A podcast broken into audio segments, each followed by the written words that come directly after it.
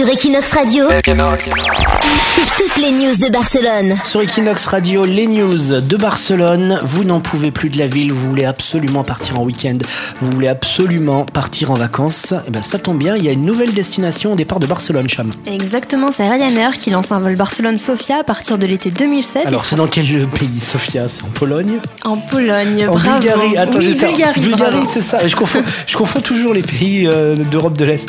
Eh ben, c'est une bonne, bonne raison euh, pour t'y rendre. Tu pourras y aller à partir de l'été 2017. Ryanair proposera trois vols directs par semaine. La compagnie low cost a prévu d'augmenter de 5% le nombre de passagers du Prat pour la saison prochaine, c'est-à-dire d'arriver à presque 7 millions de voyageurs. Alors Ryanair offrira plus de vols pour Porto au Portugal, notamment. Ah, J'allais euh, le dire, c'est au Portugal, ça je savais. Porto. Voilà. Comme la boisson en fait, le Porto, tu le trouves au Portugal. Voilà, il faut parler d'alcool donc. Depuis Barcelone, 42 routes sont disponibles comme Dublin, Londres ou Rome. La bonne nouvelle de la rentrée, c'était aussi la compagnie aérienne low cost norvégienne qui connectera Barcelone avec Los Angeles, San Francisco, New York et Miami à partir de l'été prochain. Les premiers prix pour un aller-retour Barcelone-New York sont annoncés à 300 euros. Sur Equinox Radio, c'est toutes les news de Barcelone.